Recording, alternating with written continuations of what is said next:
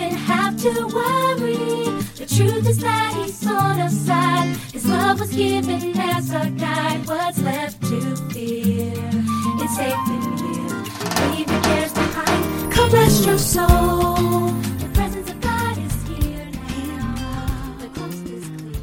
Bonjour à tous, j'espère que tout le monde va bien. Euh, en effet, euh, le prix a été payé et euh, Jésus-Christ a tout accompli à la croix. Ok. Euh, Aujourd'hui, j'aimerais euh, vous présenter un livre qui va nous permettre de démystifier un peu euh, le Saint-Esprit, hein, euh, parler de lui, savoir un peu quel est son ministère, pour qu'on puisse mieux connaître sa personne. Ok, donc c'est euh, Bonjour Saint-Esprit de Benny Hinn. Et je vous invite, même si vous n'avez pas encore lu le livre, à commencer à chaque jour dire Bonjour Saint-Esprit. Parce que c'est une personne, c'est finalement lui qui vous garde, c'est vous êtes son temple. Et euh, il faut vraiment commencer à développer cette euh, relation intime avec lui.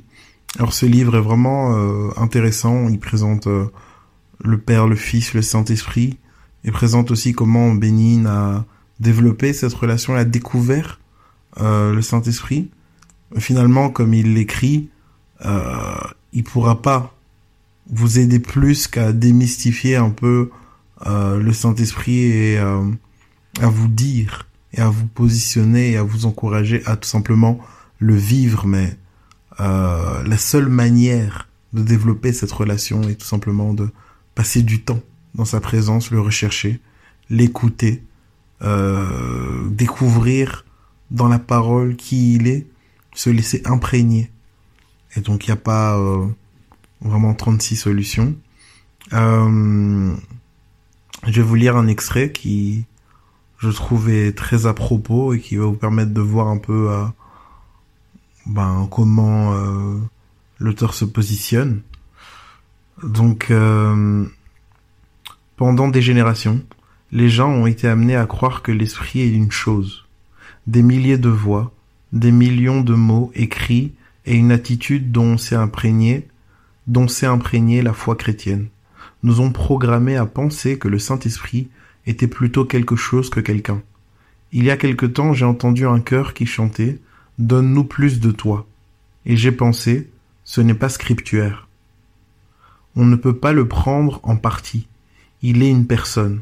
On ne peut pas le casser en petits morceaux, un bras cette semaine, une jambe la semaine d'après. Ce n'est pas donne-moi plus de toi, c'est tout le contraire. Nous devons nous écrier, s'il te plaît, prends plus de moi. Ce n'est pas lui qui s'abandonne à, vous, non, c'est vous qui vous abandonnez à lui. Et ça a tout à fait du sens. Parce qu'on dit de nous que nous sommes le temple du Saint-Esprit. On ne dit pas que le Saint-Esprit est notre euh, temple. Donc c'est nous qui devons nous abandonner à lui. Et c'est pas lui qui doit s'abandonner à nous. C'est nous qui devons lui laisser la place dans nos vies. C'est nous qui devons euh, nous adapter afin qu'il se sente à l'aise dans son temple. Et c'est pas lui qui doit s'adapter à nous. Donc, euh, je vous invite vraiment à méditer ce livre qui vous permettra, euh, je suis sûr, d'en apprendre plus sur le Saint-Esprit et qui vous encouragera à tout simplement développer cette relation avec lui. Et euh, voilà. On a discuté euh, ces derniers épisodes de l'importance du Saint-Esprit et je pense que c'est intéressant de ponctuer cette euh, semaine avec ce livre pour aller plus loin avec le Saint-Esprit. Donc voilà, que vraiment le Seigneur vous bénisse, que le Seigneur vous conduise durant tout ce week-end, que vous puissiez lui dire bonjour, que vous puissiez simplement rester accroché, accroché à sa parole, disposer du temps afin de simplement rechercher sa présence. Et euh, voilà, soyez bénis. Passez une excellente journée, un excellent week-end en Jésus-Christ. Bye.